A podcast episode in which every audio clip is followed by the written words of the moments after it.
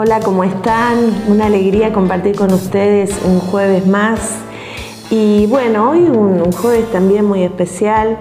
Venimos transitando estos 40 días de ayuno, eh, ya con muchas, con, muchas cosas lindas que están sucediendo, eh, situaciones que se están liberando, eh, porque cuando ayunamos y oramos, siempre, siempre, siempre hay transformaciones, hay cambios, hay liberación, hay restauración.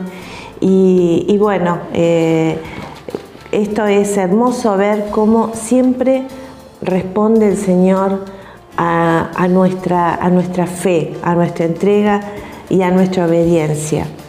Eh, mañana nosotros conmemoramos en, la iglesia un día muy especial, el Día de San José, y este año que está dedicado a San José eh, y esta preciosa carta apostólica Patris Cordi de, nuestro eh, Santo Padre Francisco, miraba leyéndola cuánta, cuánta riqueza y eh, cuántas cosas que tenemos que aprender de este hombre santo, de este hombre obediente, de este hombre eh, yo diría, eh, común para los ojos de, la gente de ese momento, como también a veces nos puede parecer a nosotros común eh, la vida de las personas, pero cuando ahondamos más en, cómo viven, en cómo, cómo funciona, nosotros vemos que lo que el mundo considera común, Dios lo elige para grandes y maravillosas cosas. Miraba en, esta carta, como les decía, eh, lo que dice el Papa con respecto a la obediencia. Dice, así como Dios hizo con María cuando le manifestó su plan de salvación, también a José le reveló sus designios y lo hizo a través de sueños en la Biblia como en todos los pueblos antiguos, eran considerados uno de los medios por los que Dios manifestaba su voluntad. Nosotros a veces podemos pensar, em, ah, qué maravilloso lo que Dios hizo con María, eh, y de hecho obviamente que lo es, pero vamos a ubicarnos un poquito en el contexto en que ella es llamada, en que ella es elegida, y, el ángel le dice, eh, alégrate llena de gracia, el Señor está contigo, vas a ser mamá del Salvador, quedarás embarazada. Y ella dice, pero a ver, ¿qué está pasando? Esto es este, eh, un, regalo enorme, pero yo no tengo relaciones con ningún hombre y, mi esposo, mi, futuro esposo, eh, ¿Qué va a pensar de esto? Ubiquémonos concretamente porque a veces mistificamos todo de tal manera que nos olvidamos de personalizar y de, y de meternos en el contexto histórico y en el contexto social en que se estaban moviendo estos hombres y mujeres que Dios elige. También pasa lo mismo con tu vida y con mi vida hoy. Dice la palabra que eh, José, cuando se enteró que, María estaba embarazada, estaba muy angustiado, porque claro, ubiquémonos, él, eh, un hombre santo que la había cuidado, que la había respetado, que la había protegido, de pronto María le dice que está embarazada. Y, él, eh, este embarazo para él incomprensible, dice la carta eh, del Papa Francisco, no quería denunciarla públicamente, pero decidió romper su compromiso en secreto. Y en el primer sueño el ángel lo ayuda a resolver este dilema. Vamos, vamos a leer en Mateo 1, versículo 20. Dice, mientras pensaba en esto, José, el ángel del Señor se le aparece en sueños y le dice, José, hijo de David, no temas recibir a María, tu esposa, porque lo que ha sido engendrado en ella proviene del Espíritu Santo.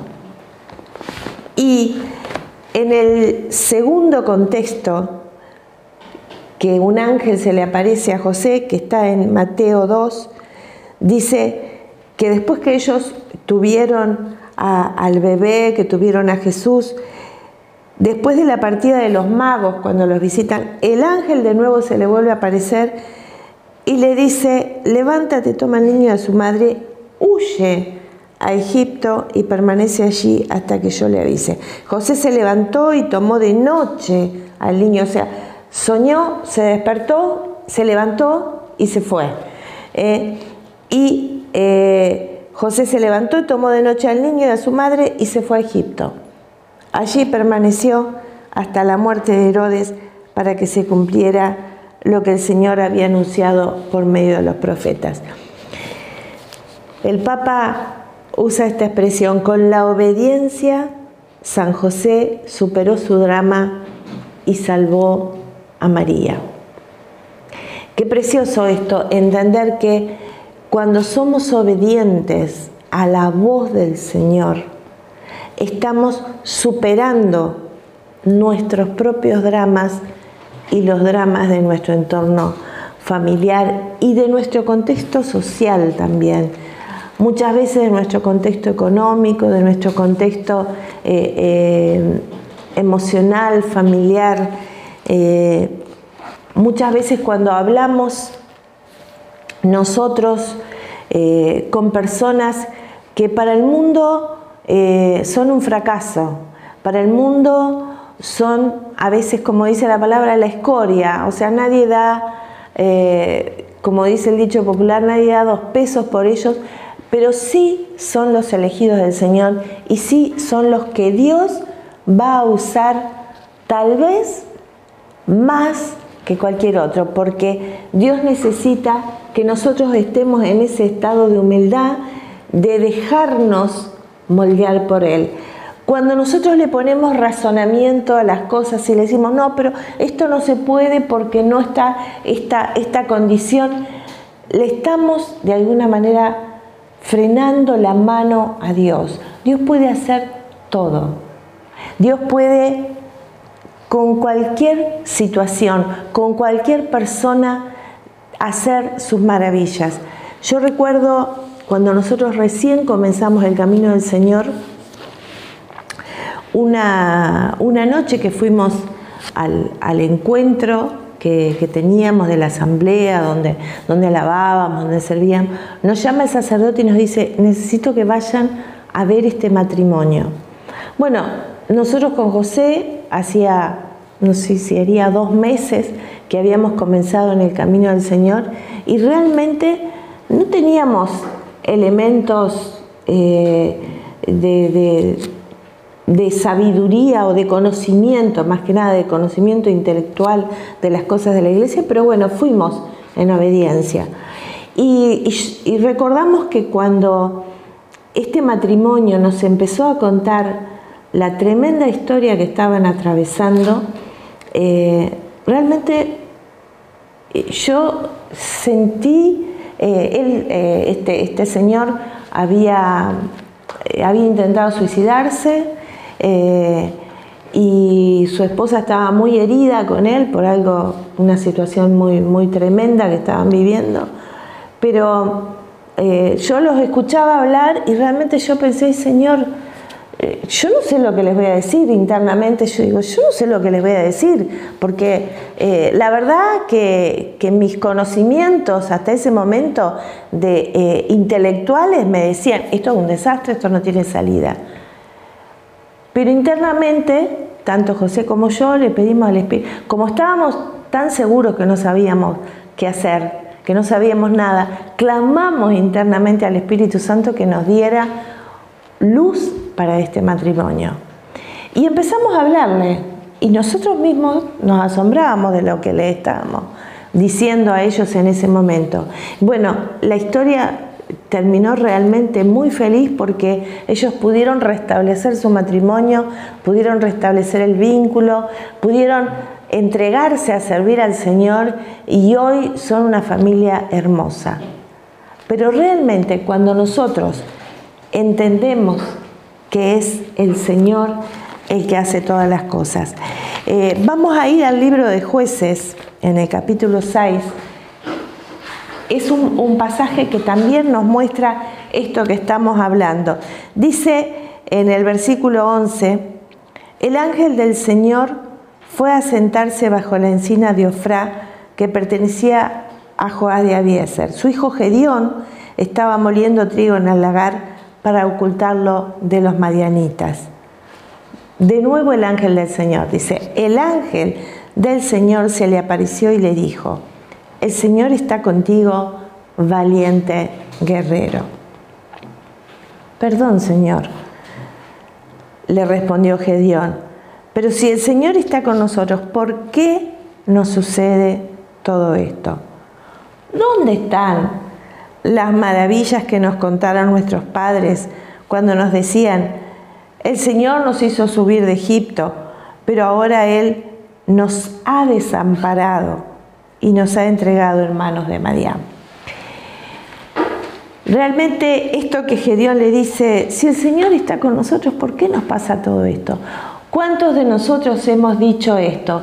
¿Por qué me pasa todo esto si yo voy a misa, voy al grupo, eh, rezo el rosario, eh, ¿por qué me pasa a mí esto? Y, Gedeón, eh, cuando el ángel le dice, el Señor está contigo, valiente guerrero, esto podría parecer una broma de mal gusto, porque él estaba oculto en una cueva, moliendo el trigo, cuando el trigo eh, se muele al aire libre, él lo estaba haciendo ahí, oculto, con miedo, pero el Señor le dice, valiente guerrero, porque el Señor mira lo que hay dentro de tu corazón. El Señor miró lo que había en el corazón de José, de San José. El Señor miró lo que había en el corazón de María. Para el mundo eran simples hombres y mujeres. No eligió el Señor a, reyes para ser sus padres, a sabios, a sabios entendidos eh, como el mundo los, pretende eh, nombrar, sino que eligió a dos personas humildes para ser los padres de su hijo. Jesús.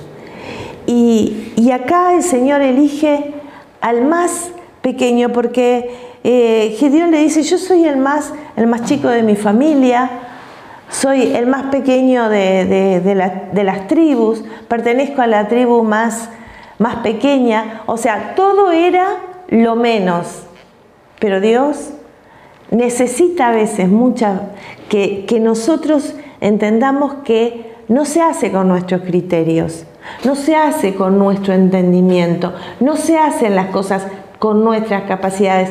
Muchas veces el Señor necesita que estemos como Moisés, eh, con 40 años de desierto, eh, a pesar de que él había tenido una educación eh, maravillosa en Egipto, que era un gran guerrero, que era, había sido educado con lo mejor, Dios tuvo que desandar todo ese camino para que Moisés estuviera listo para hacer la gran obra de Dios. ¿Cuál era la forma de estar listo en el Señor?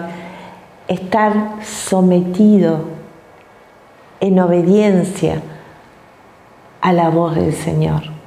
Porque cuando nosotros vamos con nuestro criterio le decimos, no, me parece, esto no se puede porque no tengo este recurso, porque no tengo esta capacidad, porque no tengo... Y el Señor, ¿qué te dice?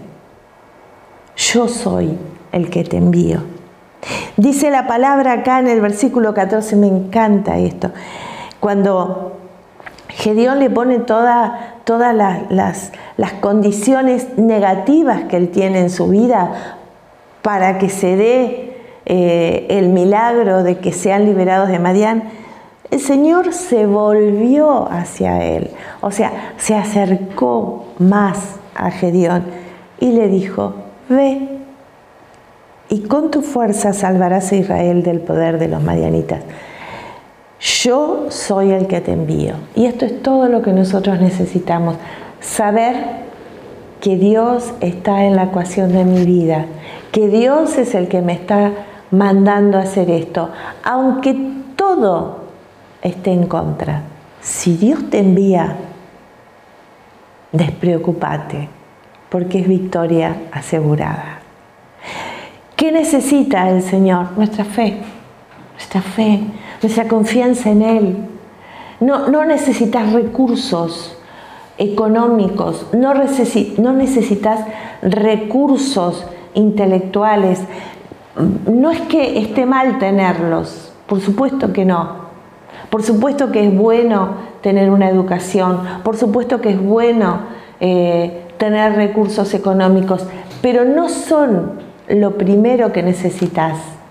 Si están, buenísimo, pero si no están, el Señor va a hacer la obra porque Él es el Todopoderoso. Él es el que te envía. Si Él te envía a hacer algo, no temas. Me gusta la forma de tratar del Señor con Gedeón. Dios le dijo, eh, cuando Gedeón eh, empezó a obedecer, empezó a, destruir los altares demoníacos que en ese momento el pueblo de Dios había levantado. ¿Y cuáles son esos altares hoy? Todo aquello que nos aparta de Dios, todo aquello que ponemos delante del Señor. Y Gedeón empezó por eso, por destruir lo que estaba mal. Y después empezó a, a reclutar un gran ejército. Llegó el número hasta 30.000. Pero Dios le dijo, son muchos, son muchos, porque la victoria yo no la doy por el número de los que van, sino porque mi poder esté ahí. Y empezó a quitarle, porque cuando Dios quita, multiplica. Eh, las matemáticas de Dios no son como nuestras matemáticas. Y dice la palabra que de 30.000, de 30.000 que eran, se quedó solo con 300. Léanla, la historia es bellísima. Nosotros la hemos predicado mucho porque realmente tiene tantas riquezas esta historia que nos ayuda a entender los procesos divinos que son tan diferentes de los procesos nuestros. Dice la palabra que con estos 300 que estaban dispuestos a pelear de una forma en que no podían valerse de sus propias fuerzas, sino se valían de la estrategia divina que Dios le había dado. Y Dios le había dicho, lleven cántaros con una lámpara.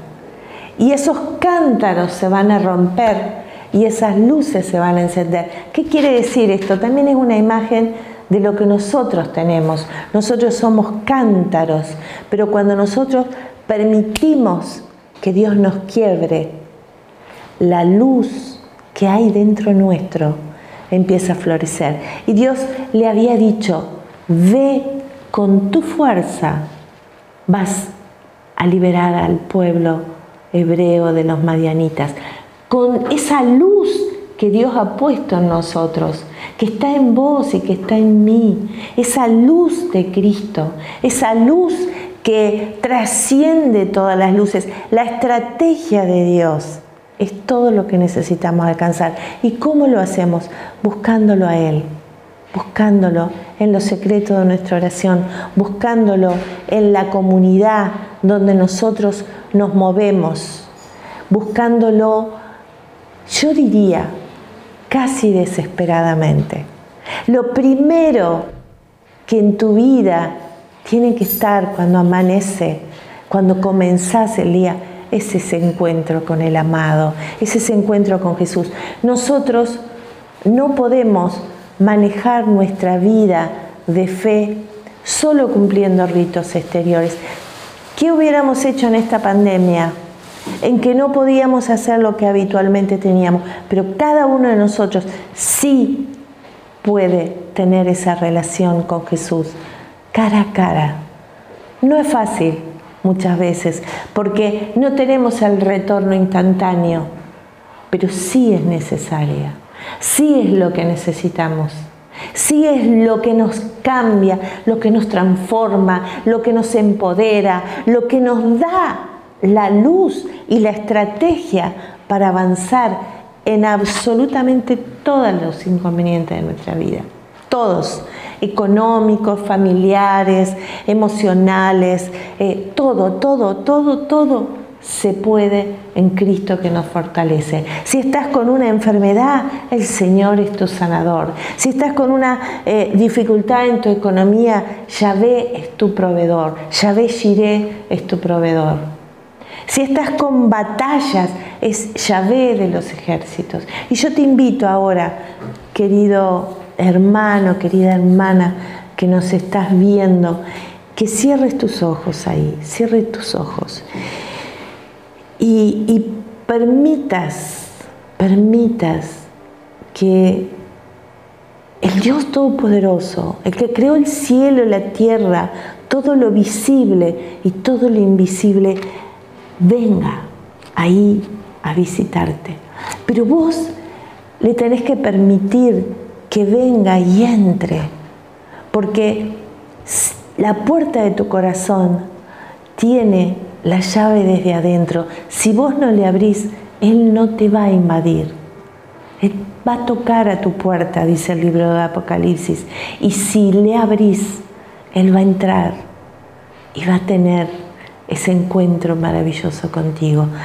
Jesús, te damos gracias.